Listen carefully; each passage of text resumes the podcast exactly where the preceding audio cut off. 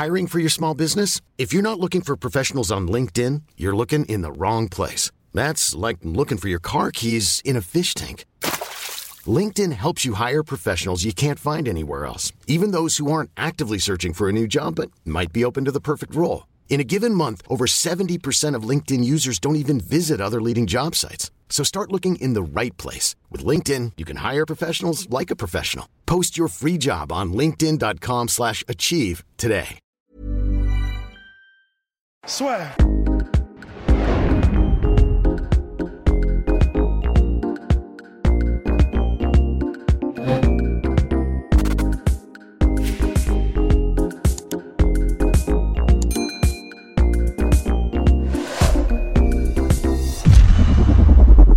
Bien, bonjour à toutes et à tous, bienvenue dans le podcast La Soirée avec Monsieur Clément Marcoux. Bonjour Clément, bah merci, merci de nous accorder un petit peu de temps. Salut Guillaume, comment tu vas? Bah ça va très bien, écoute. Alors là, on va faire le point parce que les gens, en tout cas celles et ceux qui ne te connaissaient pas, t'ont découvert dans la- le La Sueur en Sueur. Là maintenant, on va, on va prendre un petit peu plus de temps pour voir un peu ce que toi tu fais. Donc quand on est arrivé, il y avait déjà les machines des enfers qui étaient arrivées. Là, est-ce que tu en as d'autres qui sont arrivés Est-ce que là, ça y est, ta salle est complètement optimisée? Puis si tu peux aussi brièvement avant présenter un petit peu toi, ton institution et qu'est-ce que finalement tu, on va dire, tu représentes en quantité? Et, euh, Moi, comme je te disais, j'ai attaqué les sports de combat ben, à l'âge de 10 ans à peu près. Je viens de la boxe, mon père était boxeur, donc ils ont une salle de muscu, donc j'ai baigné dedans. Et c'était eux qui avaient un club aussi de, sport de combat. Et après, bon, ben, j'ai combattu un peu dans toutes les disciplines pour faire court. Après, j'ai repris plus tard. J'ai monté ma salle il y a 14 ans, ma première structure. Et en fait, j'ai repris les études parallèlement. Et, parce que j'avais arrêté l'école très jeune, j'ai repris et je suis allé jusqu'au master à l'INSEP. Donc j'ai fait tout mon cursus de formation pratiquement à l'INSEP. Et j'ai passé, en fait, j'ai repris par le cursus pro, c'est-à-dire que j'ai repris par le BP, le DE et le DES, donc le cursus professionnel, donc pour les gens qui sont déjà en activité, ça m'a permis de, de réintroduire l'université. Et là, ben, j'ai pu apprendre de, de, olympique, d'entraîneur olympique, etc. Et c'est ce qui m'a donné en fait euh, l'idée en fait, de créer cette, cette structure, ce centre de performance, parce que malgré tout, je ne trouvais pas les outils que je voulais, euh, même à l'INSEP, malheureusement, même s'ils sont super bien équipés, il y avait des outils qui, bon, je ne sais pas s'ils ne les connaissaient pas ou quoi, mais peut-être qu'ils n'avaient pas aussi la liberté de pouvoir les commander, etc., parce que c'est très particulier. Mhm. Et donc, c'est ce qui m'a donné l'idée, en fait, de, de, de, de, de con- de- donc de commander tous ces outils que j'avais vus nulle part. Parce qu'en fait, il faut savoir, je les avais vus dans quelques salles aux États-Unis, mais elles n'étaient pas toutes réunies au même endroit. C'est-à-dire que, par exemple, je, quand j'étais allé à New York m'entraîner, j'avais vu des reverse hyper, mais je n'avais pas vu de bell squat, je n'avais pas vu euh, des Kaiser, tu vois. Et en fait, moi, je voulais un endroit où il y ait tout Mhm. qui fait pour moi les meilleurs outils qui allaient me permettre de, de, de- faire atteindre euh, la performance à n'importe qui, que ce soit monsieur, à monsieur, madame, tout le monde ou euh, aux combattants professionnels ou aux footballeurs professionnels. Donc c'est là, en fait, euh, là, c'est la troisième version de la structure parce qu'à la base, euh, on faisait du crossfit euh, parallèlement en fait, au MMA, etc. Donc on avait une box de crossfit. Et après, bon, on en est revenu. Pourquoi? Parce qu'on ne voulait pas se limiter en fait, à une activité. Euh, on ne voulait pas se limiter, par exemple, au street workout, à l'haltérophilie, à la gym, euh, au cardio, etc. On voulait vraiment avoir euh, une multitude d'outils qui nous permettent eh eh bien, d'atteindre nos objectifs et surtout de, faire atteindre leurs objectifs aux autres.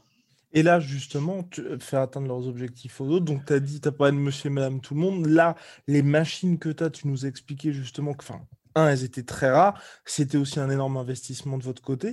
Est-ce que justement, toi, là, aujourd'hui, maintenant que tu as cette structure, tu as envie, on va dire, de te spécialiser vraiment, vraiment vers les athlètes de haut niveau et plus particulièrement en MMA Parce que c'est vrai que tu as cet espace-là où il y a toutes les machines, mais il y a aussi l'espace qui est plus combat. Alors nous, comme je t'ai dit, on ne fait que l'individualisation. Mhm. Parce que sinon, j'aurais, euh, je te promets, euh, je peux te montrer les messages, mais j'ai au moins 1000, euh, 1000 personnes qui nous ont écrit pour venir s'entraîner en accès libre. Ça va du, ça va du powerlifter euh, au rugbyman euh, pro, par exemple, tu vois. Mais nous, on est spécialisé dans l'individualisation et, et ces outils sont faits pour l'individualisation. Et comme on n'a pas des places à l'infini, ben, automatiquement, on sélectionne les individus. Et donc, oui, déjà, on intervient sur la programmation. euh, en fait, moi, je ne veux pas intervenir que sur le MMA. J'aime bien intervenir sur plusieurs disciplines. Maintenant, ma spécialité, c'est le sport de haut niveau. J'ai été formé pour préparer des sportifs de haut niveau. C'est ma formation. Le master que j'ai passé, le DES, c'était pour la performance sportive et le sport de haut niveau. Euh, j'en suis quelques-uns à distance, qui sont dans le jiu-jitsu brésilien, par exemple comme Reda, tu vois, qui était mm au Japon, ou euh, Abdul pour ce qui est du MMA. Donc les deux Abdul Abdul Voilà, c'est ça. Et euh, mais malheureusement, Abdul, il n'est pas chez nous. Donc, on va le faire venir en stage pour qu'il fasse des stages de prépa et qu'il puisse lutter. Qu'on on le lit aussi au schéma technico-tactique. D'accord. Donc, ça fasse un ensemble.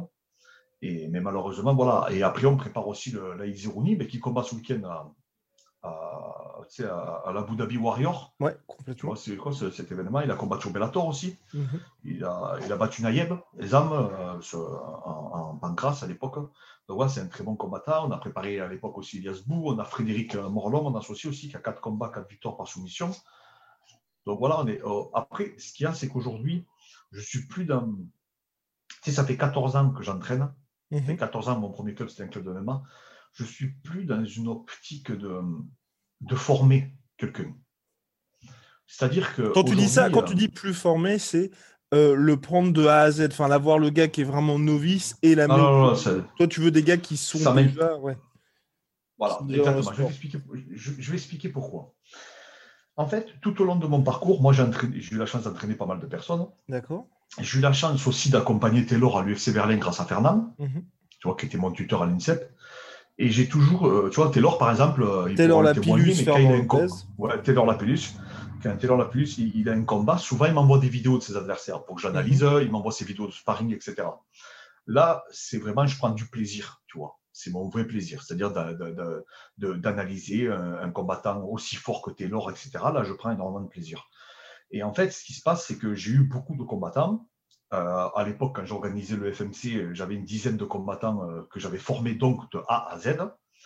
Et euh, j'ai été un peu déçu, on va dire, en voyant ce qui se passait chez moi, mais en voyant ce qui se passait autour. Et je me suis rendu compte en faisant le point que quasiment tous les grands clubs que j'ai connus en France depuis le début, donc depuis une quinzaine d'années, ben, je réalise qu'en fait, ils ont toujours le même mec pratiquement qui les hmm. représente. Alors, il y a eu du turnover, mais il y en a eu très peu en réalité. Tu, vois, Quand tu parles de même gars euh, qui le représente, tu parles de même coach, c'est ça Ou tu veux... qu'est-ce que tu veux dire? Non, non, non, euh, je parle de combattants. D'accord. De combattants. À part le MMA Factory, vraiment, que je trouve qu'il y a un renouveau. C'est ça. Ouais. Et un peu la Hatch Academy également aussi. C'est clair. que voilà. Mais tu te rends compte souvent, surtout en province, que c'est le même combattant, on va oui. dire. Euh, ça s'arrête à une génération. Pendant... Voilà. Ben, tu vois, par exemple, euh, tu prends Marseille, mais c'est toujours Vincent Delguera qui est connu. C'est toujours euh, Elias Giroun qui combattait au FMC il y a 10 ans, tu vois. Mhm. Euh, chez nous, c'est Elias Bou, à la bonne école, par exemple, qui combattait il y a 10 ans au FMC aussi, tu vois, et que je m'entraînais avec lui, ou le gamin, je m'entraînais avec lui il y a une dizaine d'années avec Elias. Donc en fait, je me suis aperçu que quand je vois son frère Amine, quand je vois tous les gens autour de nous, ou Jimmy Vienno, par exemple, en boxe taille chez Montpellier, mhm. pareil, ils sont entraîneurs d'aider. Et, je m'aperçois que ces gens se sont impliqués quasiment euh, pendant 20 ans. Mhm. Et à la fin, au final, tu as, je te parle d'un mec de haut niveau, on ne parle pas de, gens lambda. Tu as un mec, tu vois, un mec, on va dire, qui sort réellement du lot. Tu le vois avec Mansour, par exemple, et son entraîneur. Après, c'est sûr que trouver un deuxième Mansour, ben, c'est rarissime, quoi. c'est pas une question d'être un bon coach. Ça n'a plus rien à voir avec tout ça. Un coach, euh, tu vois, par exemple, tu prends euh, mon copain Cyril Diabaté. Mhm. Il a eu à l'époque Greg Baben, Xavier Foupapocam, ça a été une génération après qui. après, ça avance, hein, mais après, il a eu Yves Landu et par exemple Kevin Pecci, mais ils ne sont mhm. pas de chez lui à la base non plus. C'est ça. C'est pas, c'est pas, ils viennent pas de son club, ils viennent de d'autres clubs. Et après, ils sont allés chez Cyril parce que chez Cyril, ils ont trouvé une autre approche, une autre vision et quelque chose qui lui plaisait dans le striking, etc. Tu vois, moi, Yves à l'époque, je le connaissais, il s'entraînait, je sais plus où, mais il s'entraînait dans plein de clubs, tu vois. Mhm. Et en fait, c'est ça l'histoire du MMA. En fait, moi, je le vois comme un sport. Aujourd'hui, hein, ma vision elle a totalement changé. Avant, je voulais vraiment, si j'y arrive à former un mec de A à Z, tant mieux. Il y a pas, je serais le plus heureux du monde, tu vois, de former un mhm. mec euh, de A à Z. Mais quand je vois les. Pour former un mec de A à Z, c'est la loi des 10 000 heures. Donc je vais devoir passer 10 000 heures à peu près, et c'est des années en réalité, euh, qui sont perdues. Pas perdues, tu m'as compris, entre guillemets. Ce que je veux dire par là, c'est qu'aujourd'hui, le savoir que j'ai accumulé, les machines que j'ai, toute l'expérience que j'ai euh, eues grâce à ces années, j'ai fait énormément d'erreurs, etc. Mhm. Mais elles, elles vont vraiment bénéficier à quelqu'un comme Abdul, par exemple, D'accord. qui est déjà, soit, qui est déjà on va dire, euh, au top et qui est aux portes de l'UFC, le mec. Mais par lui va un, bénéficier de mon ex. pardon, et par exemple, pour un Abdul pour toi, quand il vient chez toi, est-ce que là, tu as déjà en tête le travail spécifique que tu vas lui apporter ou justement quelque chose où tu te dis, toi, par rapport à l'accompagnement que tu fais avec lui, tu dis, ça, je vois que ça lui manquait et on va travailler ça ensemble quand il va venir en stage chez moi? Ah ben, tu vois, Abdul, tu peux lui demander, euh, c'est, euh, j'y ai mis des cours de lutte. D'accord. J'ai fait rajouter des cours de sol. J'ai pas fait que de la prépa physique, j'ai pas fait que la diète. J'ai dit voilà, ton planning il doit ressembler à ça, si tu veux, si tu veux rentrer à l'UFC. J'ai fait une quantification de charge d'entraînement. D'accord. Et je sais exactement vers quelle direction il doit aller. En plus, il a des super coachs, donc ça Mhm. ça facilite ta tâche, et qui sont ouverts d'esprit. Donc automatiquement, tu peux échanger avec eux, et ça c'est génial. Mais bon, en France, moi, j'ai jamais eu de problème avec personne, j'ai toujours préparé les gens. euh, jamais, tu vois, après, du moment qu'ils savent que tu, que tu fais pour que leur athlète performe, euh, tout le monde Mm, est content, tu vois. Bien sûr. Voilà. Maintenant, c'est clair qu'aujourd'hui, bien sûr qu'un individu qui est débutant, qui arrive au FMC, bien sûr que je vais l'aider. Bien sûr Mm. que je vais l'y apporter. Mais aujourd'hui, je ne veux plus faire de cours collectifs parce que j'ai donné énormément à des gens, et il y a beaucoup d'entraîneurs qui vont se reconnaître. J'ai donné énormément de mon temps, de mon énergie, de, de- de mon argent, on va dire. Et, et- et du jour au lendemain, le mec veut être Ouais. le, mec- le mec veut être Mm. carrossier. Oui. Et du jour au lendemain, le mec arrête. Moi, j'ai eu des mecs qui étaient. J'ai des mecs qui étaient. J'en ai un, bon, lui, c'est parce que voilà, il avait des affaires familiales à reprendre, mais il Mhm. avait 5-0. D'accord. Il avait 5 combats, 5 victoires. Tout le monde euh, l'appelait le boxeur du FMC. Et on m'avait proposé déjà des bons combats. C'était à l'époque, il devait combattre au WSOF. Tu sais, c'est bien, c'est. D'accord, World Series of. Ouais, complètement. Ouais, c'était avant que ce soit le PFL. Bon, après, on a l'adversaire, bon, c'est parfait. Mais, euh, et après, il a arrêté parce qu'il avait des grosses affaires familiales à reprendre. D'accord. Et voilà, et bon, en fait, je me suis retrouvé, pop, j'avais plus personne. Euh, Romain Perra, pareil, après, il est parti dans un autre club. Ensuite, j'avais- Julien Pied-Noir, tu sais, qui, qui s'entraîne dans les Cachilles, etc. C'était Mhm. de mon élève aussi. Je l'ai formé de A à Z, Julien. Maintenant, il a un club à Tours, donc lui, je suis vraiment content parce qu'en plus, il a monté son club et il vit de, Mhm. de- de- de ce sport. Donc, en fait, je- lui, il est reparti donc, dans, dans sa ré- région natale. Mhm. Euh, et en fait, tous les gens sur qui je m'étais impliqué, et surtout les plus doués, eh ben, il y en a un qui est devenu boucher, l'autre est devenu carrossier, l'autre est devenu boulanger, parce qu'en fait, la vie fait que pour être combattant de MMA, c'est pas seulement le talent, c'est aussi pouvoir subvenir à, à tes besoins. tu sais. Après, au bout d'un moment, euh, tu sais, ça rapporte pas énormément d'argent, donc c'est vachement, vachement compliqué. C'est pour ça que je vois que beaucoup de combattants ont des carrières en dents de scie, parce qu'effectivement, après, il faut des travails saisonniers. Fait, tu vois, c'est- c'est c'est un truc de fou, quoi. Ouais. On m'expliquait, des, je sais pas si c'est vrai, mais on m'expliquait des anecdotes sur Fares, comme quoi il se levait à, je sais pas, à 5 heures du matin pour prendre son miel ou faire son miel, je sais pas trop quoi, et qu'après il était livreur à côté, enfin, un truc de fou, quoi. Alors que le mec, déjà, il combattait à haut niveau. Mais tu vois, c'est c'est terrible. Taylor, je sais que pareil, avec Damien, euh, Taylor Lapillus et Damien Lapillus, ils avaient un travail, euh, déjà en plus, ils habitent loin, il me semble qu'ils habitent à Melun ou un C'est truc comme ça. Donc ils font des, des trajets, c'est même pas la peine. Mhm. Et en plus, ils travaillaient jusqu'à 6 heures du matin. Ils allaient s'entraîner une première fois, ils repartaient travailler. Enfin, C'était une histoire de fou. Parce qu'il fallait aussi payer les factures, etc. Donc, en fait, euh, je- au bout d'un moment, le collectif, je me suis rendu compte que les gens venaient, ils payaient, et ils venaient deux fois, trois fois par semaine. Tu vois, mais cette discussion que j'ai eue, euh, étant donné que j'ai été formateur pendant des années pour les fédérations de sport de combat, j'ai formé au moins deux ou 300 coachs, tu vois. Mhm. Et j'interviens sur les diplômes d'État, j'interviens, là on m'a demandé d'intervenir sur un diplôme de MMA, et j'interviendrai aussi sur la formation de Fernand, c'est la, la FMC, Mhm. pour la côté préparation physique. Et tous les entraîneurs que j'ai côtoyés, à chaque fois, ça, ils me rappellent exactement ce que j'ai vécu. Quoi. Les Ah oui. mecs se sont impliqués, ils avaient 50, 100 élèves, et au final, du jour au lendemain, euh, ben, il y a un mec qui vient plus à la salle euh, parce qu'il a trouvé une copine, parce que tu vois.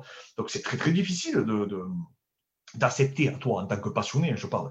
Donc maintenant, ce que je fais, ben, je pars du principe que ben, il faut que voir un peu comme ils font le Real Madrid, le Bayern de Munich, Guillaume. Tu sais, le Mhm. Bayern, ils ont un- il y a un excellent joueur, ils n'en ont rien à foutre. S'ils l'ont formé, tant mieux. Il y en a qui ont des, comme le Barce, Barcelone, etc., ils ont une, une optique de formation, tu vois. C'est ça. C'est leur vision. Maintenant, malheureusement, il y a des joueurs qu'ils n'ont pas pu former, comme Mbappé, par exemple. Mhm. C'est pas eux qui l'ont formé, tu vois. Ouais. Mais est-ce que Barcelone ne serait pas intéressé par l'achat d'Mbappé? Bien sûr que oui. En fait, aujourd'hui, ce qu'il faut faire, c'est. Moi, j'ai- j'ai j'ai- j'ai 37 ans, je suis pas vieux. J'ai attaqué, l'enseignement à l'âge de 22 ans parce que je me suis rendu compte très vite que j'étais un meilleur entraîneur qu'un meilleur combattant. Mhm. j'étais un besogneux, j'étais un gros travailleur, donc c'est ce a un peu comme un DJ Deschamps, tu vois. Euh, j'étais un gros travailleur, je n'étais pas un mec doué. Donc en fait, j'ai compris ce qu'il fallait pour, euh, pour essayer de performer. Euh, si en plus tu avais un peu de talent et un peu de qualité athlétique, c'est beaucoup plus facile. Mhm. Et, et, en fait, c'est ça que j'ai voulu transmettre. Donc maintenant, avec l'expérience, je me suis rendu compte que voilà, je ne veux plus perdre de temps. C'est-à-dire que moi, mes challenges, c'est des garçons comme Basile, qui est un des meilleurs judokas français aujourd'hui, dans les petites catégories. Là, ça, ça me challenge, tu vois. Là, avec Basile, j'ai fait sa, sa, prépa. Là, ça me challenge. Il est venu s'entraîner avec nous cet été, au sol. Là, c'est super. Là, oui, c'est des trucs euh, qui me challengent. Aujourd'hui, je fais ça vraiment pour. Euh, je peux hein, aussi, c'est important de le dire, c'est que je peux ne plus faire de collectif. C'est-à-dire qu'on est le seul club, je pense, aujourd'hui, qui fait que de, de, de l'individualisation. Et surtout, les sparring et tout, c'est que sur invitation. Donc, c'est un club qui est fermé. C'est-à-dire que c'est un club qui n'est pas accessible. On ne peut pas venir s'inscrire chez moi. Il faut hmm. m'envoyer un message et on voit s'il y a de la place. Tu vois, en fait, ça fonctionne comme ça. Et aujourd'hui, on n'a jamais aussi bien coaché les gens parce que c'est du bon sens. Hein. Ce n'est pas de la quantité, c'est de la qualité. Et quand après, eh bien, on a besoin de faire de l'opposition, mais aujourd'hui, je fonctionne vraiment comme les Américains, comme on fait en boxe anglaise, comme ils font même, tu sais, maintenant, mm-hmm. là où il y a Kamaru Usman, euh, Justin Gage et tout, où c'est plus des gros clubs, c'est des petits clubs où ils sont en privé, tu vois, les mecs. Et ben, nous, on fait pareil, c'est-à-dire que si demain j'ai Abdul qui vient, par exemple, eh ben, je contacterai d'autres combattants d'autres villes pour qu'ils viennent se parer, comme mm. les sparring day, tu vois, quitte à les rémunérer, par exemple, tu vois. Voilà, je veux que, voilà, je veux que ça soit le plus professionnel possible. Si j'ai un individu euh, euh, qui vient pour se préparer, faire venir, ben, s'il a besoin de travailler la lutte, on a des bons lutteurs aussi à Montpellier. nous, on adore la lutte, donc euh, voilà, ça tombe bien. Mais on pourrait faire venir d'autres lutteurs pour voir d'autres, euh, tu vois, pour voir un, autre type de travail, par exemple au milieu de, la cage, au milieu du ring. si on a besoin d'un très bon boxeur, ben, pourquoi pas appeler Jimmy Vienno, qui est un, des meilleurs boxeurs actuellement en pied-point en France. Pourquoi pas le faire venir pour faire, pour faire qu'il fasse de l'opposition en faisant des thèmes, etc. Aujourd'hui, il faut le voir comme ça. Hmm. Euh, c'est le cerveau collectif. Il ne faut pas se fermer d'esprit. En France, on est tous là, euh, on se fait tous, euh, tu sais, on a l'impression qu'ils se font des guéguerres à bidon là. Il mhm. faut échanger. C'est-à-dire qu'en fait, voilà, moi j'ai besoin d'un individu, j'ai besoin d'un mec, tu vois, Fred, là, il devait combattre à la Buddha Warrior. Mhm. contre un Brésilien, on, ben, on allait faire venir Florent Lucioni, qui a une ceinture noire de Montpellier, qui est très fort au mhm. sol, et on allait faire venir, tu vois, j'aurais contacté Elias Bou, notre copain, tu vois, pour qu'ils viennent l'aider au sol. Voilà, je fais venir des gens de l'extérieur en plus. Hmm. Maintenant, je, on fonctionne que comme ça. C'est-à-dire que si on a une problématique, eh bien, pour répondre euh, à cette problématique, on contacte d'autres experts, d'autres visions, et on les fait venir et on s'entraîne en privé. On fait que de la qualité. Un peu comme fait Kamaru Ousmane, hein, ou comme faisait Georges Saint-Pierre à l'époque. Hein. C'est ce qu'il faisait, tout simplement. Mais, euh, mais c'est beaucoup plus qualitatif et on perd moins de mauvaises énergies, mauvaises ondes. Tu sais, les mecs qui se mélangent, tu as des amateurs, des profs et c'est tout et n'importe quoi. Et voilà, et un des premiers qui avait compris ça, c'était Fernand, parce qu'il faisait déjà les groupes pro. Mhm. Mais à Paris, tu peux te permettre de faire des groupes pro. Nous, on arrive des fois à faire des groupes pro, entre guillemets. Hein. C'est ça. On va dire des groupes compétiteurs. Parce que ce n'est pas des gens qui en vivent. Mais euh, on arrivait, on était une dizaine. C'est déjà énorme pour le Sud. Maintenant, à Paris, bon, ben oui, effectivement, tu as beaucoup plus de monde. Donc, tu vois, les mecs, euh, c'est plus facile de réunir le monde. Et encore, que tu as vu qu'il y a des guerres de clochers, l'autre ne veut pas s'entraîner avec l'autre. Enfin, tu vois, c'est mmh. à Paris, c'est vraiment. Euh, euh, c'est un peu partout, c'est pas qu'à Paris. Mais, mais voilà, et la dernière fois, pour rebondir sur ça, la dernière fois, on me demandait des clubs que je recommandais sur euh, Montpellier. Mmh. Et j'ai donné des clubs. J'ai donné le nom des clubs. Et bien, les gens étaient surpris. J'ai reçu chez moins, je te jure, 100 messages de, Parisiens, de Nantais, de, tout, qui m'ont dit Ah putain, mais tu fais la, la, pub aux autres clubs, etc. Mais c'est énorme et tout, c'est super cool et tout. Mais c'est normal. Pourquoi je ne ferais pas la pub? Moi, je ne suis pas en concurrence avec personne. Quand, quand, tu te, quand, tu penses que tu es compétent, Guillaume, quand tu penses que tu es compétent, moi je pense qu'aujourd'hui j'ai acquis des compétences en faisant énormément d'erreurs et en me formant et en me remettant en question.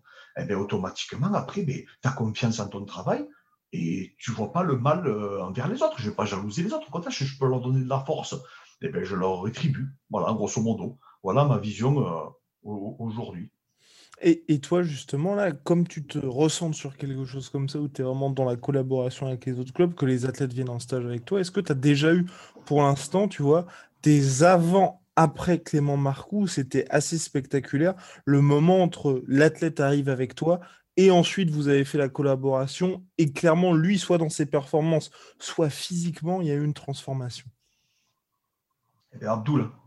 D'accord. Abdoul, c'est clair. Abdul, j'ai fait une photo avant-après. C'est incroyable. Et depuis qu'il est avec nous, ben, il, a, il, a, ben, il a roulé sur ses mains, les adversaires. Quoi. Il m'a dit, je me sens vraiment plus puissant. Il peut en témoigner. Hein. C'est les messages, je les ai, tous les messages qu'il m'envoie.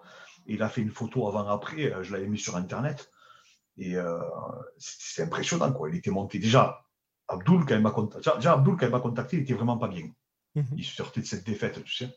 Mhm. Mais il n'était pas bien psychologiquement. Et c'est un combat qu'il n'aurait jamais dû faire, selon moi. Mais bon, après, c'est des choix, chacun fait ses choix, c'est la vie. Après, c'est facile à parler après. Hein. On ne sait pas, on n'a pas les tenants ni les aboutissants. Mhm. Mais Abdul, il faut savoir qu'il faisait 80 kilos quand il m'a contacté. Il combattait 77. C'est une blague. C'est une blague. Euh, ah oui, donc pour toi, il faut être beaucoup plus lourd en poids de forme quand on est en 70. Ah, mais oui, non, mais pas, pas, pas, pas à 77, quoi. Tu peux hmm. pas, quoi. Tu peux pas faire que 3 kilos de plus. À haut niveau, c'est plus possible. D'accord. Et en fait, euh, quand il m'a contacté, c'est parce qu'il avait vu une vidéo, bon, bref. Et il m'a demandé d'être son préparateur. Et quand je lui ai au téléphone, je lui ai dit Abdoul, t'es un phénomène. Je veux savoir c'est comment ton entraînement? Qu'est-ce qui fait que tu es un phénomène comme ça? Que tu soumets tout le monde, que tu as soumis Reda, que c'est un monstre. Euh, comment tu fais pour gagner en absolu en jiu en France, des mecs qui s'entraînent trois fois par jour euh, dans des banlieues parisiennes comme des lions, et que toi tu t'entraînes à Nantes, même si tes sparring sont forts, mais c'est quoi ton secret? Et là, le mec il m'a dit, mais moi je sais pas, je m'entraîne trois fois par semaine au sol. Non, mais là j'ai dit, c'est pas possible, il se fout de ma gueule le mec. Et j'ai dit, mais la lutte, t'en fais où? Il m'a dit, oh, bah, pareil, deux, trois fois par semaine et un peu de boxe. Non, mais attends, Guillaume, le mec s'entraînait du lundi au vendredi, quoi, comme un loisir. Et là, j'ai dit, attends, mais Abdoul, ça veut dire qu'en fait, si tu t'entraînes réellement, tu vas être. Bon, il s'entraînait dur sûrement. Hein. Oui, bien sûr. Je te le dis avec ses mots. Abdoul, pour lui, pas s'entraîner, c'est peut-être s'entraîner beaucoup pour d'autres. Hmm. Mais, euh, mais après, pareil, il mangeait n'importe quoi. Enfin, tu le vois déjà, même encore, là, il se relâche en ce moment. Euh, il fait ses lazy dîners, euh, ses lazy hamburgers, euh, tu sais, dans ses stories-là. Et, d'ailleurs, quand il y a ça, je, te, je, me permets de te couper. Est-ce que quand tu as ça, tu lui dis faut que tu arrêtes tout de suite et tu le Ouais, non, mais là, là, il n'y a, pas longtemps, j'ai enfin, envoyé un message il n'y a pas longtemps, j'ai dit, t'arrêtes tes conneries, quoi. arrête, bordel, tu fais que bouffer toute la journée. Bon, comme il n'est pas très lourd, j'y pardonne, tu vois, il n'est pas très très lourd en ce moment. Donc voilà. Et c'était surtout après le ramadan et tout, donc il avait mmh. besoin un peu de, de, tout ça. Mais en fait, et après, bon, mais là, il est redevenu de coup, donc, alors je te disais, il était à 80 kg et on l'a fait monter à 88 kg. D'accord. Là, ça devenait. Ah ouais, et 88 kg, euh, solide, quoi. Il y a d'ailleurs une photo où il est torse nu euh, avec sa grosse barbe, là, qui m'a pris, m'a dit, coach, à 88 kg. Et là, j'ai dit, ah ouais, là, maintenant, à 88 kg, s'il redescend à 77 et qu'il remonte à 86, 87, déjà qu'il était très. Parce que lui, il a, il a, un style qui demande énormément d'endurance de force, mais mhm. qui dit endurance de force dit aussi le mot force. Mhm. Et Khabib n'aurait pas pu faire ce qu'il a fait à 77 kg, hmm. ce qu'il a fait à 70 kg. Ça lui aurait coûté beaucoup trop d'énergie d'essayer d'amener au sol un mec comme Kamar Ousmane, par exemple, mhm. qui te font gaspiller une énergie considérable tellement ils sont physiques. De toute façon, tu l'as bien vu contre Clesson Thibault, qui était énorme, il n'a rien pu faire. Parce que le mec était très très fort en lutte, déjà. Et en plus de ça, il était extrêmement physique, extrêmement lourd. Donc là, quand il est tombé sur un mec qui faisait à peu près son poids le jour du combat, même peut-être plus lourd, et qu'en plus c'était un gros lutteur défensif, mais mhm. ben, c'était très très compliqué. D'ailleurs, il s'est fait amener deux fois au sol sur ce combat. Ben mais pourquoi? Parce qu'en face de lui, il y avait un mec qui était énorme et en plus de ça, qui était très bon en lutte. Donc en fait, ce qui s'est passé, c'est qu'Abdoul, il a besoin de ce poids. Il peut pas affronter. Il va passer. Il est passé. Il a affronté un Brésilien qui était chargé comme je sais pas quoi au Brave, mhm. qui est super fort, celui-là qui avait battu Carmela Moussou. Je sais pas si tu t'en rappelles. Eh ben, euh, il est super fort. Il est énorme, le mec. Il y a un dit, il y avait deux catégories d'écart. Mm -hmm. l'a battu. Mais au bout d'un moment, ça passe plus. Ça passe plus, Guillaume. Arrivé à un certain niveau, euh, tu tapes des Stéphane Thompson, tu tapes des mecs comme ça, ça peut plus passer. Les mecs sont trop, déjà, ils sont énormes. Et en plus de ça, ils sont super forts. Donc, à technique égale, il faut au moins que tu aies le physique de ton côté. Tu vois ça. Parce qu'il est gentil, Covington, il dit qu'il ne cut pas beaucoup, mais Covington, il fait 90 kilos. Mm. Attends, il euh, faut arrêter. Ousmane, t'as vu comme il est ou quoi? C'est un titan. Et vous euh, deux, vous avez jamais eu la discussion de vous dire peut-être, parce que moi, c'est ce qu'on s'était on s'était posé la question avec Rose de se dire, euh, c'était avant qu'il commence la collaboration avec toi, euh, Abdul, c'était de se dire pourquoi pas aller tout simplement en fait en lightweight aussi. Non, mais il ira à 70 kg, Abdul, hein, je te le hmm. dis. Non, non, non, ah, alors je te le dis maintenant, j'ai déjà dit, Abdul, je l'ai dit à Fernand ça, donc c'est pour ça que je peux le dire. Abdul peut être champion de l'UFC. Moi, je te le certifie. J'ai aucun doute là-dessus. Il y a deux mecs en France que je vois devenir champion de l'UFC Cyril Gain mhm. et euh, Abdul. Que je vois aller au bout. Je ne dis pas que les autres sont, les autres sont extrêmement forts. Je te parle d'aller au bout des choses. Ouais. Abdul, à 77, il ne sera jamais champion de l'UFC. C'est Oh, impossible. ok, d'accord. Parce que je Non, non, non, dimension physique. Non, tu peux pas, tu peux pas, tu peux pas. Il faut arrêter au bout d'un moment. Il- tu sais, quand tu analyses quelque chose, Mhm. il faut être le plus objectif possible. Ouais. Le- un jour, je vais te dire un truc, un, un truc très important que je dis pas en général dans mes lives et tout, mais là je vais le dire. Mhm. Un jour, il y a Elias Bou, il me dit Taylor, c'est mon frère. C'est vraiment quelqu'un que j'apprécie, c'est un ami, c'est mon véritable ami. Chaque fois que je vais à Paris, je mange avec lui, on parle beaucoup de MMA, etc. Un jour, Elias Bou, il me dit Clément, je pense que Taylor va devenir champion de l'UFC. J'ai dit ça va être dur. J'ai dit ça va être dur. À l'époque, il était à l'UFC. Taylor. Il avait, euh, il avait il venait de battre Sasaki. Donc il avait euh, deux combats de victoire. Mhm. Et je lui dis ça va être dur. Le problème, c'est pas le niveau de Taylor. Le problème, c'est pas le niveau d'Abdul. Le problème, c'est le niveau des autres. C'est-à-dire que nous, on a tendance à regarder que nous-mêmes. On se dit ah ben nous, notre notre combattant, il est extrêmement fort. Mais on regarde pas les autres, Guillaume. C'est ça notre problème. C'est-à-dire que D'accord. on s'imagine que les autres, eux, ne le sont pas, peut-être. Tu comprends? Mhm. Et le problème après de la catégorie à Taylor, là je parle de la catégorie à Taylor, Bantamweight, Ouais. Ah, tu te tapes des mecs qui sont tous plus forts les uns que les autres. C'est-à-dire que non seulement il te faut une part de chance pour euh, passer au bon moment, au bon endroit, en plus, lui, Taylor, il a le talent, on le sait. Mhm. Il n'a jamais été mis KO, jamais été soumis, etc. Mais après, quand tu vas te taper les Sean O'Malley, quand tu vas te taper les Sandagen, les Frankie Edgar, Bah, euh, tout les, le top euh, 10, le- top 10, Rob Font. Franchement, c'est Même n'importe quoi ce top 10. même Cody. Cody Garbrandt et tout. Non, mais c'est du Pedro Munoz et compagnie, Rafael Assunção et tout. C'est c'est- c'est n'importe quoi. Ouais. Tu peux perdre tous les matchs. Il Ouais. n'y a pas Ouais. un match que tu ne peux pas perdre. C'est C'est c'est confronté. Et c'est ça le problème. C'est Et je disais, le problème, c'est plus le niveau du mec. Le problème, c'est le niveau des autres. Et Hmm. Abdul, arrivé, euh, quand tu vas commencer à te taper, euh, mais là, tu arrives, tu déjà, il faut l'attraper, Stéphane Thompson. Il C'est y en a ça. plein qui ont essayé de l'attraper. Euh, tu vas commencer à te taper les Stéphane Thompson, tu vas commencer à te taper euh, Léon Edwards, tu vas commencer à te taper, euh, comment il s'appelle, même Ned Diaz ou, ou, ou- ou, Gilbert Burns et compagnie. Mhm. Oh, il faut la... déjà, il faut l'amener au sol à Gilbert Burns. Et tu vas faire quoi à Gilbert Burns? Tu vas y passer la garde Tu vas lui mettre un étranglement I'm Sandra, and I'm just the professional your small business was looking for. But you didn't hire me because you didn't use LinkedIn jobs. LinkedIn has professionals you can't find anywhere else, including those who aren't actively looking for a new job but might be open to the perfect role, like me. In a given month, over 70% of LinkedIn users don't visit other leading job sites. So if you're not looking on LinkedIn, you'll miss out on great candidates like Sandra. Start hiring professionals like a professional. Post your free job on linkedin.com/achieve today. Oh les gars, le mec est champion du monde, il a fait la DCC. Le mec, c'est un monstre. Tu parles plus. Tu vas, tu vas faire quoi, Damien Maya Tu vas faire quoi? Tu vas mettre un bras-tête hein? Mais non, soyons sérieux deux minutes. Hmm. Les mecs sont extrêmement forts. Ils sont extrêmement forts. Donc là où moi je pense qu'il aurait un avantage considérable et que quand je vois les styles d'adversaires, c'est en 70 pour Abdul. Je le verrais bien passer des mecs comme Gage, je le verrais bien passer des mecs comme Poirier, parce que c'est des plus petits gabarits que lui déjà. Hmm. Tu vois Et il a la lutte pour les embêter. Et il a le grappling, parce qu'il est très très fort en grappling. On ne se rend pas compte. Il a fait taper toutes les back belts pratiquement. Hmm. Il a roulé sur tout le monde. Il a roulé même sur des mecs, ça les gens ne le savent pas, mais au Naga, il a battu des mecs qui, faisaient les- qui étaient finalistes au qualif ADCC Europe, par exemple. Hmm. Il leur a roulé dessus. Abdul, si demain tu me dis qu'il a gagné les qualifs ADCC Europe à moins de 77, je ne serais pas étonné. Tu vois, il a le niveau, ce mec, pour aller loin. Mais il a le niveau euh, à moins de 70. Parce que, en plus, la catégorie s'y prête. La catégorie de 77, les Covington, c'est trop fort en lutte. Covington, Kamaru Usman et toute la clique là, c'est des monstres en lutte, Guillaume. C'est trop compliqué de les amener au sol. C'est pour ça que d'ailleurs Khabib est très intelligent. Tu comprends bien que s'il serait sûr de la victoire, il serait monté, il aurait pris la ceinture et voilà, on n'en parle plus. Si c'est aussi facile que ce qu'on dit là, tu vois. Mais non, mais bien sûr qu'il est intelligent, Khabib. S'il y a bien une chose que Khabib fait, c'est son intelligence. Hmm. Quand tu vois l'intensité que Covington arrive à mettre sur 5 fois 5 minutes, Hmm. c'est incroyable. Il a un cardio de malade.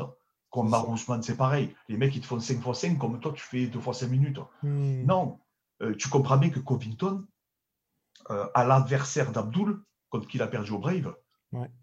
Tu sais, euh, je sais, qui est très fort d'ailleurs, mais je ne sais plus comment il s'appelle, Mhm. mais il y roule dessus, Covington. Il n'y a pas de match. Mhm. Il le panne en synchrone, il, il le jette par terre, il le tabasse, il le jette par terre, il le tabasse. Mm. Le mec, Al il peut rien faire. Voilà, non, mais il ne fera rien. Il peut rien faire contre Covington ou Kamaru Usman, c'est une boucherie. Tu vois. Non, mais arrive un moment. Mais pourquoi? Parce que les mecs, ils ont non seulement le cardio, ils ont le physique, ils ont la technique, ils ont tout. Et lui, Abdoul, il ne manque pas de technique, il ne manque pas de. Mais juste qu'il ne peut pas arriver à que plus 3 kilos. Pas ça. à l'UFC, je te parle. Il Mhm. pourrait y arriver dans d'autres événements, dans d'autres organisations, mais à l'UFC, attends, regarde le mec avec qui tu as parlé d'un mec hier, avec Fernand, euh, l'Ukrainien du Bellator, là. Oui, complètement. Ah, il ouais. faut arrêter les bêtises, il faut arrêter les bêtises. Il est énorme le mec.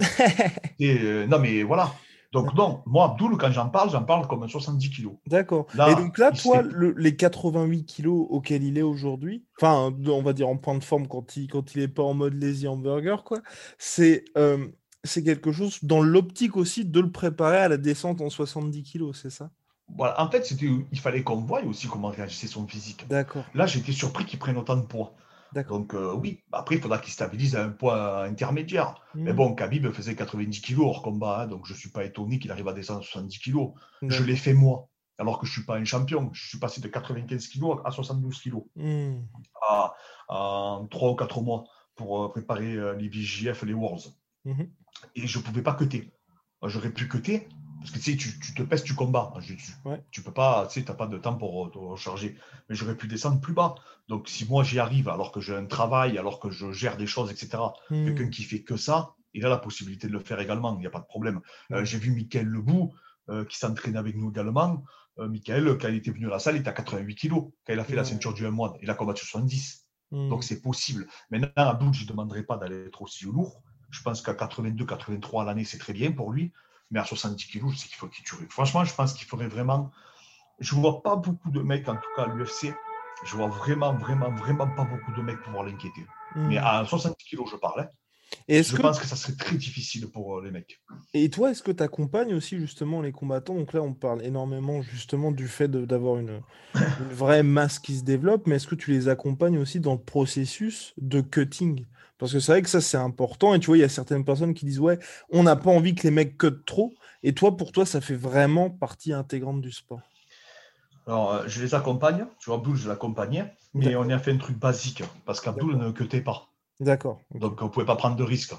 Surtout que je ne suis pas avec lui. Je suis pas avec lui le jour de la pesée, etc.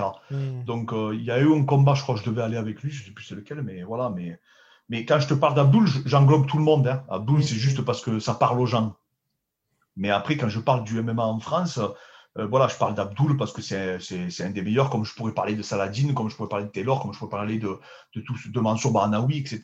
Je fais, euh, tu sais, je fais un ensemble de tout le monde. Maintenant, c'est ça. Abdoul, c'est parce que j'en parle, parce que je le prépare et que je le connais. Mais Hmm. euh, c'est juste pour expliquer que la complexité de ce sport. À haut niveau, il y a tellement de critères qui vont rentrer en compte et plus ça va aller, plus ça, ça va l'être. Que, que voilà, je pense qu'aujourd'hui, il faut, euh, on n'a on a plus le choix. Quoi. Il faut Mhm. vraiment être le plus professionnel possible et que plus ça va aller, plus il va, ça va serrer les vis. Quoi. Le niveau, on le voit, il s'élève. C'est pour ça que moi, euh, et là je rebondis sur un autre sujet qui va faire débat. Moi, je ne suis pas spécialement d'accord quand j'entends dire que la France, euh, on a du potentiel pour le MMA. Moi, je ne suis pas trop d'accord. J'entends dire ça, mais alors qu'est-ce qu'ils devraient dire les Américains, les Brésiliens, les Russes et compagnie alors? C'est ça. Attends, les mecs, euh, attends, mais on a toujours cette tendance à nous regarder nous-mêmes. Oui, on a des mecs bien. Oui, on a des mecs bien. Mais qu'est-ce qu'ils devraient dire, Guillaume, les Australiens alors Qu'ils ont un champion de l'UFC et un mec qui est challenger numéro 1 avec Mhm. Whittaker et l'autre, euh, le petit 66 kilos, Alexander. Ouais. Oh, qu'est-ce qu'ils devraient dire, ces mecs-là Ouais. Attends, les Australiens, ils font pas du, ils font pas du MMA depuis, euh, depuis plus longtemps que nous. hein. Je suis désolé. hein. Ils n'ont pas de gros événements chez eux non plus. hein. Tu sais, ils n'ont pas de ligue euh, comme l'UFC et tout. Non, non. Il faut arrêter au bout d'un moment. Attends, attends, il y a un Italien qui a fait, la- qui a fait le titre là, contre Adesanya, Vettori. Vettori, Donc, qu'est-ce qu'ils doivent dire, les Italiens, les Français? Ils doivent dire quoi? Tu crois que les Italiens disent Oh, attention, j'affronte un Français? Ah Non, je suis désolé. Ils disent pas Oh, attention, j'affronte un Français. Ils sont connus pour être euh, des phénomènes. Non, mais je suis désolé. Il faut être objectif. Il faut être objectif. Voilà. Moi, je, je, je sais que nos Français, ils ont les moyens de faire quelque chose. Maintenant, arrivé un moment, il faut qu'on soit lucide, les coachs, tous les entraîneurs en France, et qu'on soit conscient du niveau de nos athlètes. Si on n'est pas conscient du niveau de nos athlètes, on va dans le mur. Si on pense qu'on euh, est l'équivalent de l'équipe de foot de France, non, on se trompe. On n'est pas l'équivalent de l'équipe de foot de France. Mm. Oui, on a des bons combattants. Oui, on a des mecs qui sont, euh, qui sont même exceptionnels. Mais je te dis, aujourd'hui, le seul mec qui est positionné en France pour faire quelque chose, Cyril. Mhm. C'est le seul qui est aux portes de faire quelque ça. chose de, de- d'être, d'être champion de l'UFC, tout simplement. Il est quatrième. On n'a jamais eu un Français, avec Francis, bien sûr. hein. On a Francis aussi, si on parle Mhm. pas du principe que Francis est français. Mais, euh, mais voilà, on les a en poids lourd, quoi. Et après, si, si, pardon. Et on a euh, Marion, c'est ça, hein, la fille. Hein, Manon forte. Manon Qui, je pense, voilà, elle, je pense qu'elle ira au bout du truc. Mm. Je pense qu'elle peut aller chercher la ceinture. En plus, son coach, je le connais très bien, Aldric, c'est Ouais. très intelligent. Je pense qu'elle peut aller au bout du truc. Je ne te dis pas qu'elle va être championne, mais elle va aller au bout du truc, elle va aller au bout de l'histoire. Après, peut-être qu'elle perdra, qu'elle gagnera, peu importe. Parce qu'après, à haut niveau, tout le monde est fort. C'est ça, la ceinture, tout le exactement. monde est fort, on est d'accord. Mais Donc déjà, après, avoir ça le combat pour détails. le titre ou être top 3 mondial, c'est quand même énorme. C'est vrai que. Voilà. Mais on en revient encore à encore une seconde problématique. Mhm. C'est que c'est dans deux, et tu remarqueras, et ça se dit beaucoup en off, mais ça se dit pas beaucoup en on, c'est dans deux catégories. Je dirais pas qu'elles sont plus faciles, mais les poids lourds et les femmes, c'est quand même un peu plus facile que les moins de 61 kg de chez Taylor, par exemple. Ou les moins de 66 de Saladin. Complètement. La sélection est beaucoup plus, un peu plus facile, on va dire, Mhm. déjà, pour y accéder. Ça, C'est c'est clair et net. Après, ça n'empêche pas le, ça n'enlève pas le mérite. Hein. Bien au contraire, c'est exactement la même chose après. Quand tu y es, par contre, quand tu arrives à la ceinture, tu n'as que des extraterrestres. Dès que tu es au top 5, de toute manière, tu que des. Peu importe les catégories, hein. il n'y a plus de sous-catégories après, c'est que des monstres.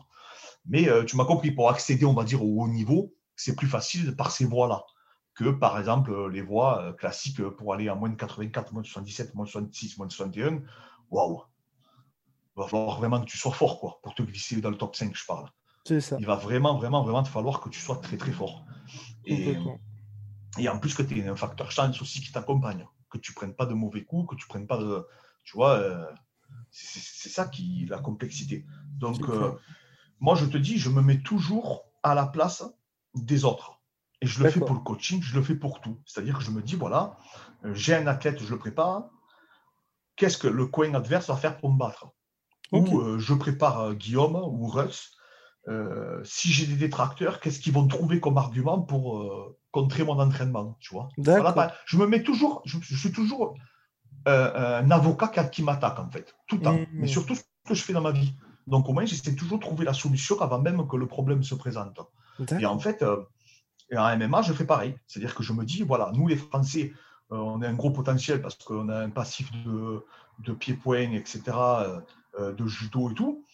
Mais bon, on- moi je suis désolé, quand je vois les autres pays à côté de nous.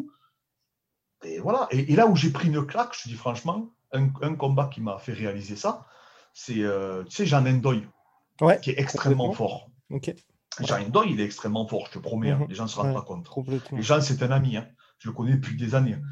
Et bien, il a affronté un, Is- un Irlandais Mhm. au Bellator. Ok. Il me semble, oui, c'est au Bellator. Ouais, complètement. mec, il avait a perdu un seul combat. Ouais, il avait un combat. Le Mhm. mec, un petit Irlandais de chez Cavana, euh, super fort. Le mec, un combat, champion du monde amateur, il me semble. Mhm. Et le mec, je te dis franchement, incroyable. Il a fait du Khabib, quoi, à Jean. Et Mhm. je me suis dit, contre Jean, ça ne marchera jamais, il va se crampler, il va se relever, il va le tabasser. Mais le mec, il a déroulé, trois rounds. Mhm. Magnifique. Le mec inconnu au bataillon, le mec, il se permet de prendre Jean qui avait genre 10-1. Il avait un combat, le mec. Qu'est-ce qu'il doit... Alors, qu'est-ce qu'on doit dire de ce gars-là Hmm. Qui est jeune, c'est son deuxième combat, il se tape euh, notre meilleur français presque à, à son deuxième match, quoi. Professionnel. Mais c'est un truc de fou, quoi. T'imagines, nous les Français, on aurait un mec comme ça qui débarque, il prend un mec au deuxième combat, il prend un mec au, Bellator, le mec. hein. Il débarque, hop, il, prend un Anglais qui a 10-1, que, que nous on dit que c'est un tueur l'Anglais, il le prend, il roule dessus. C'est Trois rounds. Tu vas dire quoi, toi? Tu vas dire, attends, notre Français, c'est un phénomène. hein. C'est le nouveau Khabib, tu vois. Mhm. Eh ben, eux, les Irlandais, ben, c'est pas plus. Ouais, il est pas mal. Ouais, il est bien. Hmm. Attends, c'est quand même ouf, euh, tu vois, au bout d'un moment. Et en fait, je me suis, moi, je regarde toujours les autres. Je dis toujours, qu'est-ce qui se passe chez les autres? Pourquoi? Et au moins, après, j'essaie d'identifier pourquoi ils sont un peu, un peu mieux que nous. Moi, je pense que l'explication de l'Irlande, en partie, c'est grâce à Connor. Parce que euh, si demain, on a un Connor McGregor euh, en France, ben, automatiquement, ça va exploser le niveau. quoi. Parce que tu vas avoir un mec qui vit. Et je pense que c'est ce qui a fait du bien à Fernand, c'est Francis Mhm. tu vois, Taylor, Michael et tout, qui étaient tous à l'UFC, ils me l'avaient dit, ça avait fait lever le niveau de dingue du MMA Factory. C'est ça. Ce qui est logique, hein, parce qu'en fait, tu vois que c'est possible. Et de savoir que c'est possible, ben, c'est extraordinaire pour un combattant. Hmm. C'est extraordinaire. C'est clair, c'est clair. Et justement, là, toi, par rapport à ça, donc là, quand il y, a le paysage du MMA français, là, on a parlé bien évidemment d'Aboul, qui est considéré, je pense, par tout mon enfance comme le meilleur lightweight, euh, welterweight, pardon. Et au niveau des lightweight, tu nous avais parlé, donc, quand on était venu te voir, en off, bien évidemment, de Mansour Barnaoui, qui bah, qui est pour moi le meilleur lightweight euh, français, euh, qui pour toi t'avait aussi particulièrement impressionné. C'est vrai que pour moi, c'est l'autre on va dire, il n'est pas à l'UFC, mais c'est celui où je pense vraiment où il y a un truc à jouer. Je ne sais pas s'il sera champion, tu vois, mais je pense qu'il a vraiment quelque chose à faire dans cette catégorie lightweight. moi, je vais revenir sur Mansour. Je l'ai déjà dit dans plusieurs podcasts, mais euh, moi, Mansour, personnellement, hein, c'est la personne qui m'a le plus impressionné, hmm. avec qui je me suis entraîné. Mais avec qui je me suis entraîné de partout dans le monde. Je me suis entraîné avec Cyborg, je me suis entraîné avec des mecs qui sont champions du monde, qui ont gagné la DCC. Hmm. Ils m'ont pas autant impressionné que Mansour. c'est des mecs, euh, voilà. Euh, après, ils n'étaient pas à fond, euh, mais peu importe ça. Je parle de ça, c'est l'entraînement. Je donne mon opinion là. Mhm. Mansour, il est, je, pense que c'est un mec, voilà, il a des qualités qui sont hors du commun. Tu vois, c'est comme ça. Voilà, c'est tout. Et en plus de ça, en plus de ça, il a un menton incroyable et un mental incroyable. C'est-à-dire qu'il tape pas, euh, tu peux quasiment pas le mettre KO. Et tout ça mis bout au bout fait que fait qu'il est, est, terrifiant. Quoi. Il a, il a, ça en fait un adversaire terrifiant. Euh, je pense pas qu'il devienne champion de l'UFC, mais pas parce qu'il n'a pas le niveau. C'est pas une question de niveau avec Mansour. Mansour, je pense qu'il aurait jamais dû perdre un seul combat. Les combats qu'il a perdus, c'est des erreurs qu'il a. Après, je te dis, je, te dis ça, mais moi, je suis sur mon canapé, mais, mais c'est des erreurs seulement stratégiques de Mansour. C'est des choix à des moments donnés dans le combat qu'il a fait. Contre Gamrot, c'est des choix. Il fait un mauvais choix à un moment donné, ça lui coûte le match, selon moi. Mhm. Euh, contre Bushinger, pour moi, il fait un mauvais choix de le coller à un moment, il prend une projection de judo. Mhm. Et bon, il m'a dit que le cutting avait été difficile, etc. Bon, mais euh, les contre Kevin Lee, pareil, des fois, il a contre Islam Makachev, moi je le vois gagner. Mhm. Mais bon, allez, même si on va dire qu'il y a un match nul, mais pareil, c'est contre Islam, c'est un match qu'il doit prendre. C'est qu'il a vraiment voulu, il a voulu le terminer, c'est précipité. En fait, Mansour, c'est plus qu'il sait qu'il peut terminer les mecs. Donc, en fait, c'est fois, ça lui fait faire des choix, mais malheureusement, qui lui ont coûté la victoire. Maintenant, Mansour, il est un peu comme, euh, il a un peu ce truc à Taylor, c'est que tous les mecs qu'ils ont battus, que ce soit Taylor et Mansour, ils leur ont pris un round. C'est-à-dire qu'ils les ont battus à un moment donné dans le match. Tu vois, quand Pérez a battu Taylor, ben, il a pris un odonte, tu vois, au deuxième round par exemple. Taylor a failli le terminer. Euh, pareil, euh, Mansour a mis en difficulté Gamrot. Mhm. Tu vois, il a mis en difficulté Bushinger. Il a mis en difficulté Islam. Il s'est retrouvé dans son dos. Il a mis en difficulté Kevin Lee. Il s'est retrouvé dans son dos également. Donc, euh, Mansour, il a cette capacité. Comme je dis, n'importe qui qui affrontera Mansour, même si ça aurait été Khabib, en 5 x 5, déjà, Khabib ne l'aurait. Je vais peut-être choquer les gens, mais je ne vois pas Khabib le terminer, c'est quasiment impossible. Mmh. Il y a trop de cardio, trop physique, trop. Les gens ne se rendent pas compte, trop de, de, mental, trop de tout. ah non, c'est impressionnant. Il faut, il faut que voir, vous allez qu'à voir le combat d'Islam. L'Islam, c'est un genre de Khabib un peu à moins bon, à moins agressif, mmh. peut-être moins stratégique, c'est clair. Mais Islam, il n'arrivait même plus à mettre son t-shirt. Mansour, il aurait pu faire 10 rounds derrière. Si c'est en 5 rounds, Mansour, il met sur une civière à, Islam. Il n'y a pas de match si c'est en synchrone. Et d'ailleurs, Islam ne la affrontera jamais, c'est sûr et certain. Parce que d'ailleurs, Khabib a partagé la vidéo de leur combat disant que ça avait été le combat le plus dur d'Islam. Donc euh, voilà, c'est pas nous qu'on le dit, c'est pas toi et moi, hein. mm. c'est carrément eux. Maintenant, comme je te dis, Mansour, je pense que c'est un peu ce côté stratégique qui lui manquerait pour euh, battre des mecs comme Poirier, peut-être, ou des mecs. Euh, je pense que ces mecs-là, tu vois, Poirier, on a vu qu'on ne pensait pas qu'il allait lutter Max Holloway, mais il a lutté Max Holloway, tu vois. en fait, ces mecs, ils ont quand même plusieurs cordes à leur arc. Mansour les a. Il a plusieurs cordes, il est fort partout. Mais Mansour, je, je, sais comme il est, il voudrait vraiment le terminer à Poirier, tu vois. Il voudrait le terminer debout. Alors que peut-être qu'il pourrait l'amener au sol et le, et le, bouger au sol, mais euh, parce qu'il est comme ça, parce qu'il aime le spectacle, parce qu'il aime tout ça, tu vois. Et, et c'est pas une question de niveau. Je suis sûr qu'à l'entraînement, Mansour et Poirier, ils ont le même niveau. tu vois, il n'y aura mmh. pas un qui prendra vraiment l'ascendant. Mais après, en combat, il y a une, grosse partie de stratégie, de tactique qui rentre en compte. Et c'est peut-être de ce côté-là que Mansour devrait bosser le plus.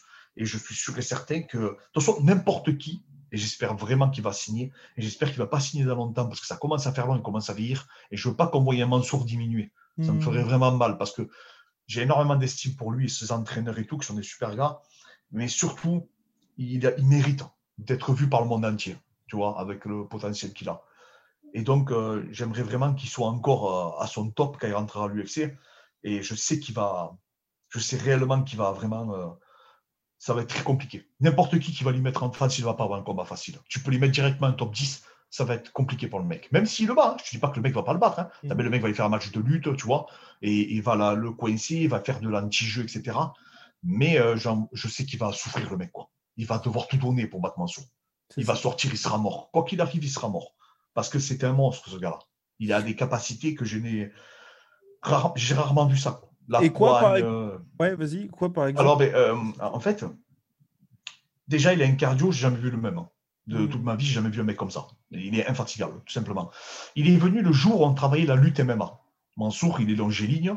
Quand je l'ai vu débarquer, je me suis dit, oh, cher, il, va galérer, lui. Il va galérer, tu vois, il est musclé, mais bref, quand même, et tout. Je me dit, ah, il va galérer. Il galère rien du tout. Il déjà la force d'un titan, on ne dirait pas quand tu le vois comme ça. Il a la force, c'est un ours. Il a une poigne, c'est des menottes. Et il a un cardio de malade. Voilà, c'est tout. Et il a un mental, on le sait, hein. tu le prends en étranglement, déjà, oublie. Oublie jusqu'à la fin de ta vie. Bushinger l'avait en guillotine, euh, l'autre l'avait en bras-tête. Tu le feras jamais taper. C'est impossible. Il ne tape pas. Il ne sait pas ce que c'est d'abandonner. Donc, et en plus, il encaisse. Et en plus, il encaisse. Et ça, c'est pareil, c'est des facteurs comme Max Holloway là, ça c'est une part de chance de pouvoir encaisser ce qu'encaisse Max Holloway. Et à l'UFC, si tu n'encaisses pas, de toute façon, si tu n'encaisses pas et que tu frappes pas, ben, c'est mort. Quoi. Même si tu es talentueux, c'est mort. Et même si tu frappes mais que tu n'encaisses pas, comme Cody Garbrandt, eh ben oui, tu vas aller au bout une fois ou deux, mais un jour tu vas le payer.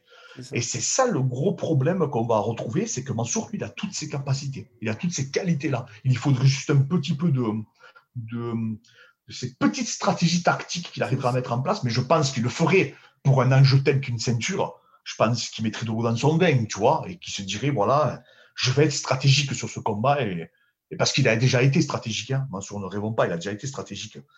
Mais, euh, mais, mais, mais comment ça s'appelle? Mais il le faudrait un peu plus, parce qu'à euh, l'UFC, quand même, ils sont vachement, t'as vu, ils jouent beaucoup avec les juges, quand même, les mecs. Ils peuvent te gâcher un combat en rigolant, quoi. Complètement. Et pour toi, justement, le, ces, capacités-là, que ce soit d'encaisser ou comme tu dis justement, il a la force d'un ours, est-ce que c'est quelque chose qui peuvent s'enseigner ou avec toi on est vraiment sur le côté, bah, le mec est né comme ça finalement et c'est soit tu as la chance d'avoir ça, soit tu ne l'as pas et tu as beau faire tout le travail que tu veux, ça va être compliqué. Ah, un mec comme Mansour, c'est génétique. D'accord. Euh, j'ai parlé avec lui d'entraînement qui faisait, euh, il faisait un peu de traction, un peu de pompe. Euh, c'est un mec qui aurait fait des cycles, de, qui aurait fait des cycles, qui aurait fait de l'altérogène, tu vois, de la lutte, etc. Et qu'il aurait eu un prépa, tu sais, avec beaucoup de réflexion. Je te parle de ça il y a des années qu'il est venu Mansour, donc il y a 4 mhm. ou 5 ans, il n'avait pas encore gagné. Euh, D'accord. Il n'avait pas encore gagné le, le c'était pas le roi d'FC, etc. Donc euh, il n'avait pas un staff comme il a aujourd'hui, tu vois. C'était, c'était, il avait toujours euh, son entraîneur, Aziz, mais il n'avait pas toute une équipe comme peut-être qu'il a aujourd'hui.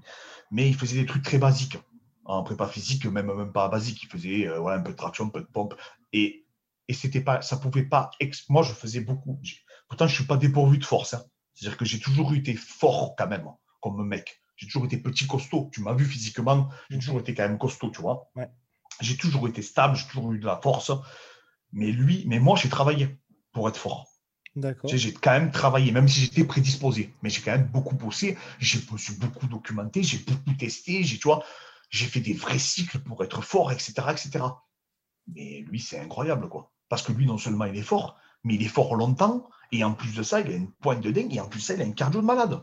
Que tu peux, moi, je peux courir. attends, je luttais tous les jours quand j'ai lutté avec lui. Je faisais ça du lundi au vendredi. Devant lui, j'ai pas montré que j'étais fatigué. Lui, il ne sait même pas. Quand je suis arrivé aux toilettes, je tombais dans les toilettes. Hmm. J'en pouvais plus. Lui, je l'ai regardé par le trou des toilettes. Il a pris une respiration. Allez, peut-être qu'il a pris deux respirations, mais quand je dis deux respirations, euh, il aurait joué à Street Fighter, ça aurait été pareil, tu vois. Et voilà, le mec a des qualités il a un VO2 max, je pense, hors du commun, un peu comme C'est Georges Saint-Pierre, tu vois. Non, En mais fait, il a des qualités, Ouais. c'est impressionnant. Voilà. Après, si, il pourrait les optimiser, il pourrait encore plus s'améliorer, tu vois. Mais, mais sincèrement, lui, en l'occurrence, je te parle de lui, hein, lui, en l'occurrence, c'est un, un fric génétique, quoi. Hmm. Et en plus de ça, il a, en plus de ça, il a cette capacité à encaisser les coups. Et en plus, parce qu'il aurait pu avoir tout ça, et après en combat, euh, passer à côté. Hmm. Tu sais, il y a des mecs comme ça, ils sont très forts, et après en combat, bon, ils n'ont pas trop de mental. Quand ça va C'est pas dans leur sens, eh bien, ils n'arrivent pas. Mais lui, Mansour, que ça aille dans son sens ou pas, mais il va te faire vivre l'enfer. Hmm. Tu vois, et c'est là où il est incroyable. C'est là où il est incroyable. Et après, tu as des mecs qui ont un faille QI très développé, comme Taylor, qui lui va jamais rien te donner. Lui, Taylor, c'est de ce côté-là qui m'a impressionné. Parce que Taylor la plus, il te donne rien. Il ne te laisse pas l'opportunité de t'exprimer. Donc il va te frustrer en fait. Et en plus, c'est le mec qui se scramble le mieux que j'ai jamais vu pour se relever. Tu vois, Taylor est très talentueux. Il est gauche. En fait, Taylor aussi. Taylor, j'avais expliqué que Taylor, en fait, il a tout pour être un grand combattant. Il a un physique. Quand l'UFC, j'y étais moi, quand l'UFC l'a mesuré, c'est de bras à bras, il n'y avait que Joe Jones qui avait plus allonge que lui. Il faisait 1m90 d'envergure, Taylor. 1,61 kg, c'est incroyable. En plus de ça, il est gaucher. Alors ça, il n'a pas choisi d'être gaucher, il est né gaucher.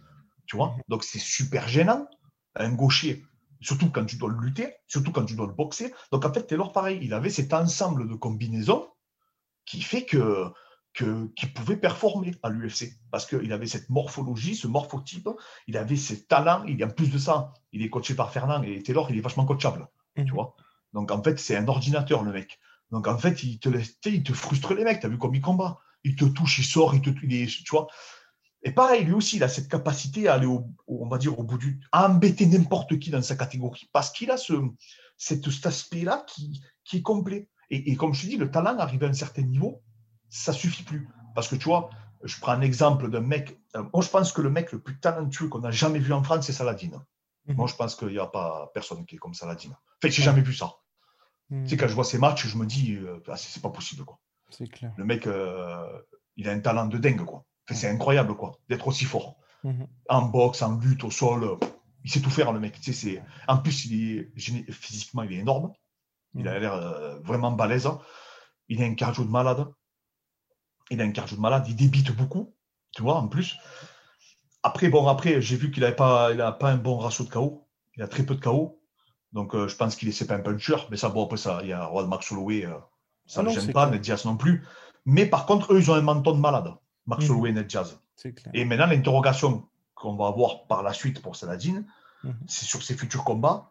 On va voir quand il va affronter des gros punchers, est-ce qu'il a un menton euh, Je pense que oui, parce qu'il a quand même 16 combats. Il a affronté Morgan. Morgan, il frappe fort quand même, carré- euh, charrière, tu vois. Il a affronté d'autres adversaires qui frappaient fort.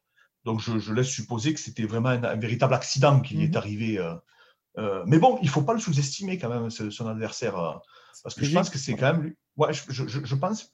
non, non, tu sais, le, le Brésilien, là. Torres. Torres. Ouais, Torres. Ouais. Parce que je pense que lui, par contre, il cogne, par contre. Mm. Je pense qu'il a du punch, pour de vrai, tu vois. Parce que j'ai regardé des combats de lui, c'est pas la première fois qu'il fait des, ça. Hmm, En fait, il met beaucoup crochet-crochet, tu sais. ça. Il, il connecte les mecs. Donc, il faut, être- il faut être vigilant. Mais après, tu vois, voilà. Après, c'est vrai qu'un mec comme Saladin, euh, je te dis en toute honnêteté, ah, ça fait peur.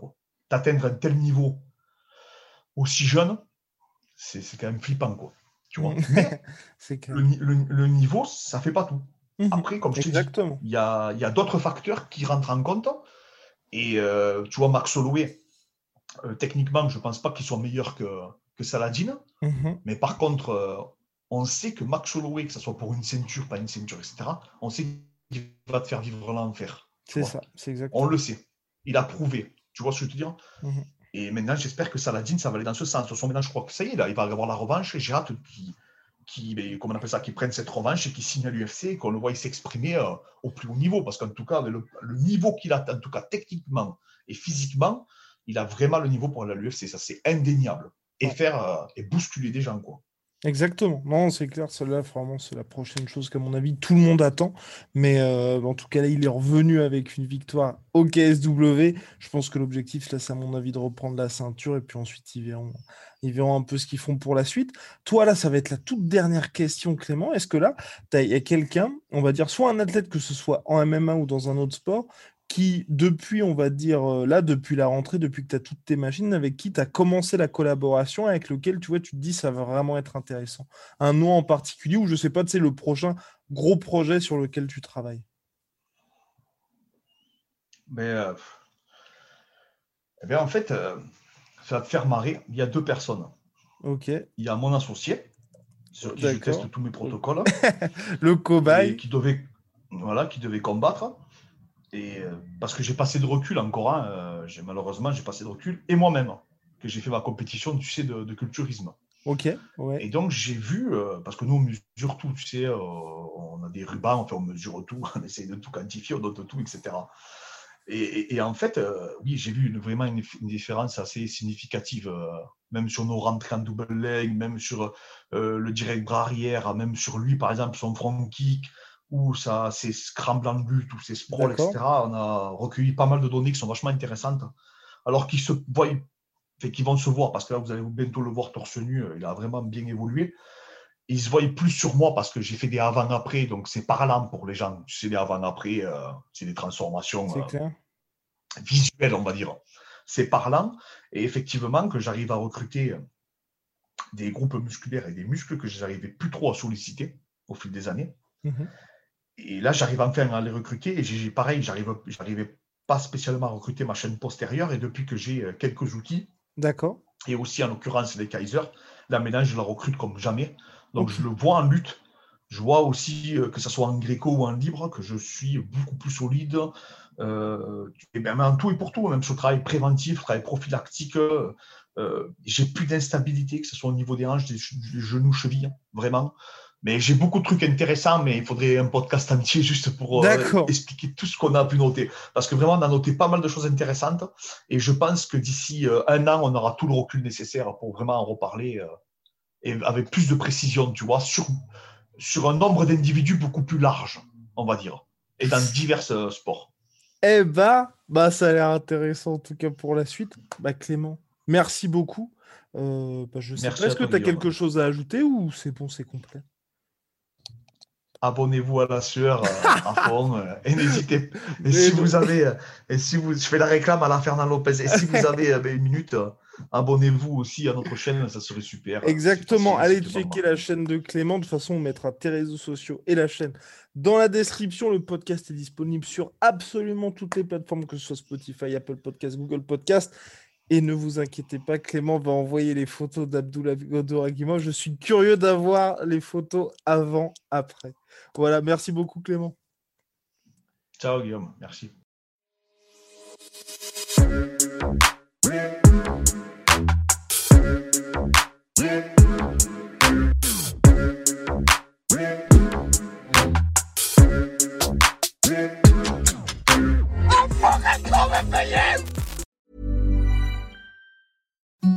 Imagine the softest sheets you've ever felt. Now imagine them getting even softer over time. That's what you'll feel with Bowl and Branch's organic cotton sheets. In a recent customer survey, 96% replied that Bowl and Branch sheets get softer with every wash. Start getting your best night's sleep in these sheets that get softer and softer for years to come. Try their sheets with a 30-night guarantee. Plus, get 15% off your first order at bowlandbranch.com. Code BUTTERY. Exclusions apply. See site for details.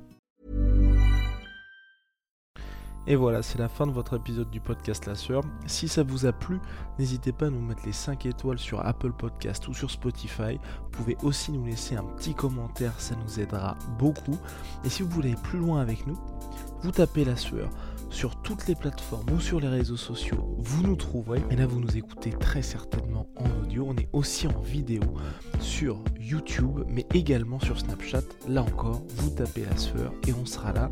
Merci de votre fidélité et à très vite pour de nouvelles aventures.